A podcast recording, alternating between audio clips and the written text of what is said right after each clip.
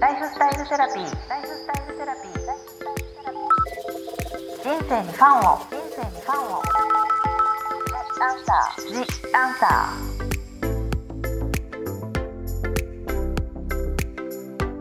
ー。こんばんは、ワニブックス書籍編集長の青柳ゆきです。私、青柳ゆきが様々なスペシャリストと一緒に皆さんからいただいたご質問にお答えしていくライフスタイルセラピー The Answer。今回のゲストは新刊コリアセンスが絶賛発売中の韓国在住ライターの東山サリーさんをお招きしています。東山さん、よろしくお願いします。よろしくお願いします。今回はあの東山さんにいろいろあのカフェのこととか今まで K-POP のこととかいろいろお聞きしてるんですけどもう少しちょっとプライベートなこととかいろんなご質問が来てるのでそのご質問に答えていただこうと思ってるんですけれども、はい、東山サリーさんというお名前がとても素敵なんですが何か由来とかはありますでしょうか？とのことなんですが。これはですねあの自分の本名を、うん。からあのちょっともじったというか自分の本名をちょっといじってちょっと意味付けしてあのつけた名前なので全く関係ないわけではないかなという感じです。でもとてもね、はい、素敵なお名前ですよね確かに。あとなんかこうやっぱりサリーさんみたいに韓国関係のお仕事をフリーランスでこうしていきたいって考えてる方がいらっしゃってまあ、何を始めていいのかわからないけれどもサリーさんはとにかく最初は何を始めましたかっていう。あなるほどなんかこれ本当によくいただくんですけど、うん、なんかちょっと話が脱線しちゃうんですけど、うん、私あのワニブックスに入社して多分1年以内ぐらいだったと思うんですけど、うん、結構その上司が厳しい方だったんで、なんか私結構全部確認してたんですよ。なんかこうしていいですか？していいですか？とかどうしたらいいですか？どうしたらいいですか？って聞いてたんですよ。その時怒られてどうしたらいいかじゃなくて自分はどう考えてどうと思うんですけどいかがですかって聞いてって言われたんですよ。まあ、自分で考えなさいって言われたんです。それは本当にあのその通りだなと思ってなんかどうしたらいいですかって責任を自分が持たないようにしてたなって思った。んです、自分じゃなくてその人に責任を持ってほしいから多分怖くて確認してたと思うんですよ。自分のことなのに自分の仕事なのになんか責任転嫁してたなと思って今でもそれは思うんです。まず自分で考えて自分で調べて、でこう思うけどどうですかって人にこう聞くようにはもちろんしてるんですけど多分何したらわからないは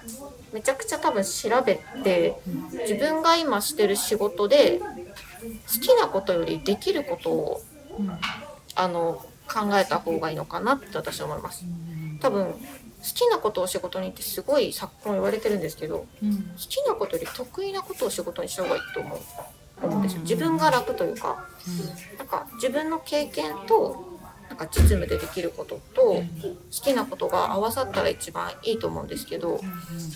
なんか自分が今されてる仕事でできることからまず始めてみられるのが私だったら最初になんかどっかで記事を書くとかでもそれは多分自分が写真を撮ったり記事を書いたりするのが好きでできることだったからできたのとあとまあ、オンラインショップとかも結構韓国だと多いと思うんですけど、うんうん、自分でやって思ったんですけどやっぱそれもやっぱり洋服とか流通とか輸出輸入とかについて分からないとできないんですよ。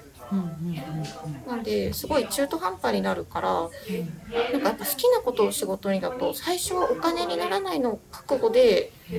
なんか自分がまずできることをお金にならなくてもいいからなんかやってみるとかあと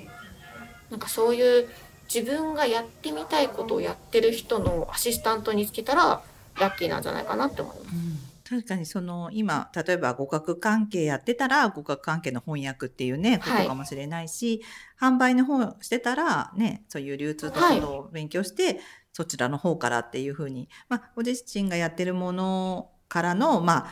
得意とするものとかも知識があるからものから確かに入っていくっていうやり方も。そうだしさっきやさりさんが言ったそのどうしたらいいのかっていうことの前にまず自分は何したいのかとかいうのをまずちょっと軸を持ってからの方がこう、動けると思います、多分何やりたいかわからない。自分がわからないと周りの人は絶対わからないから、それが決まったらどんどんなんか私これやりたいっていうのを、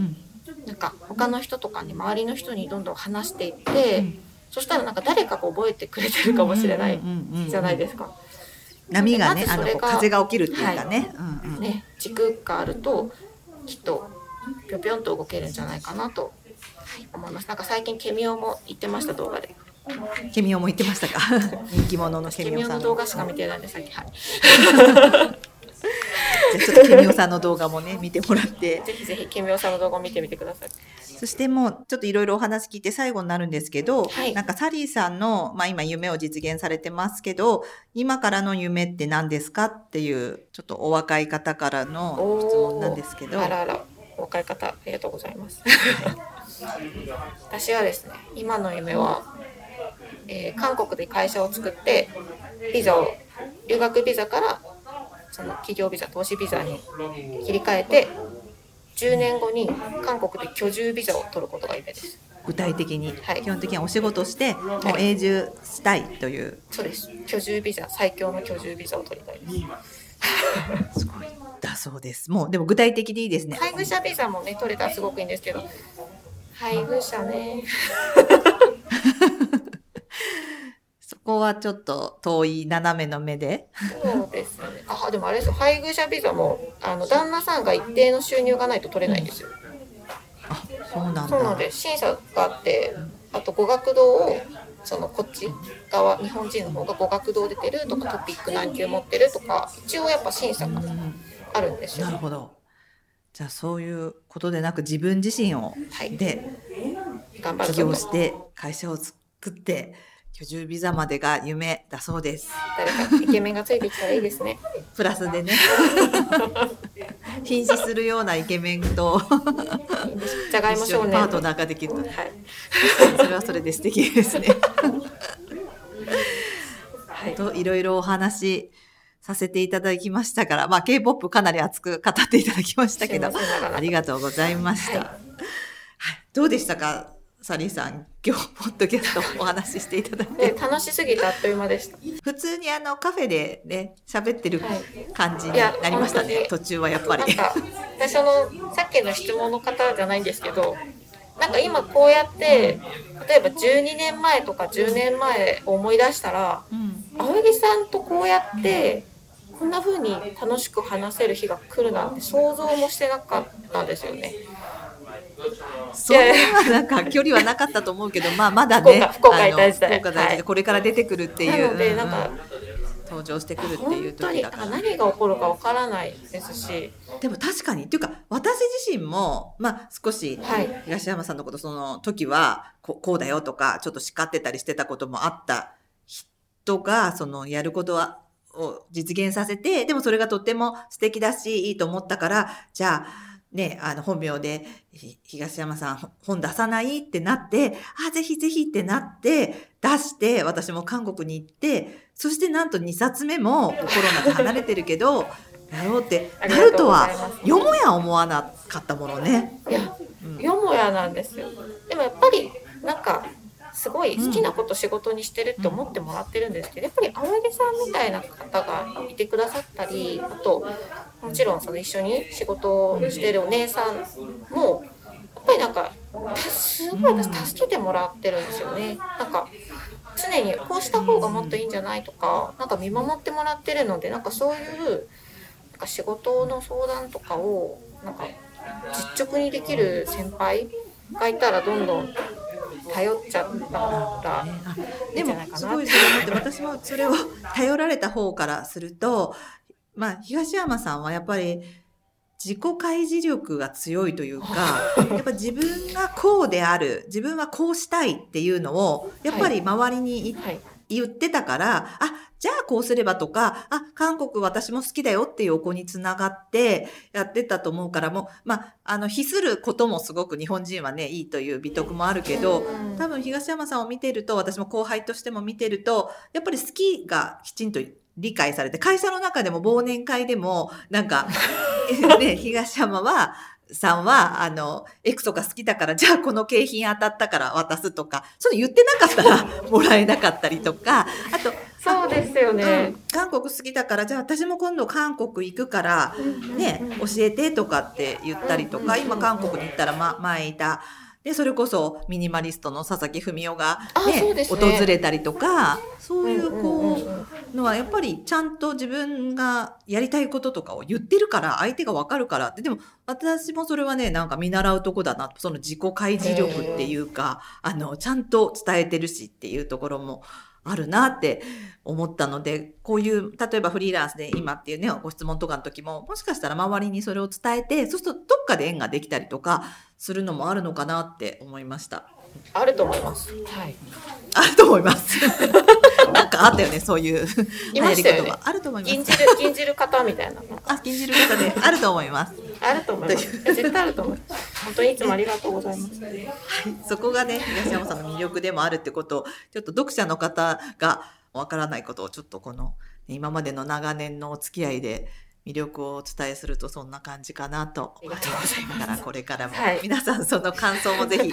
お越しいただければと思います。はい。ここまでのお相手は青柳ゆきと東山サリーがお届けしました。東山さんありがとうございました。ありがとうございました。ライフスタイルセラピーお聞きいただきありがとうございました。最終回のラストには私青柳ゆきのライフスタイルセラピーにまつわるものをご紹介させていただこうと思っております。今回はゲストが東山サリーさんで韓国のお話をたくさんしたのであの今人気の韓国発の飲み物のお話をしたいと思います。皆さんみちょってご存知でしょうか？今なんか CM などでも、ね、やっていてとっても人気になっている美しいお酢と書いてみちょという飲み物なんですけれども果汁をそのまま発酵させて100%果実発酵っていうお酢から作られていてでもこう私もお酢のドリンクとかちょっと苦手だったんですけれども炭酸とか牛乳とかヨーグルトで割って飲むととっても美味しいんです。で味もいろいろあって女性にザクロとかあといちごとかあと柑橘系のカラマンシーっていうこうシークワーサーみたいな味のものもとっても美味しくていろいろ試して飲んでます。皆さんもぜひお試しください。では次回もこのライフスタイルセラピーでお会いしましょう。ライフスタイルセラピー。The Answer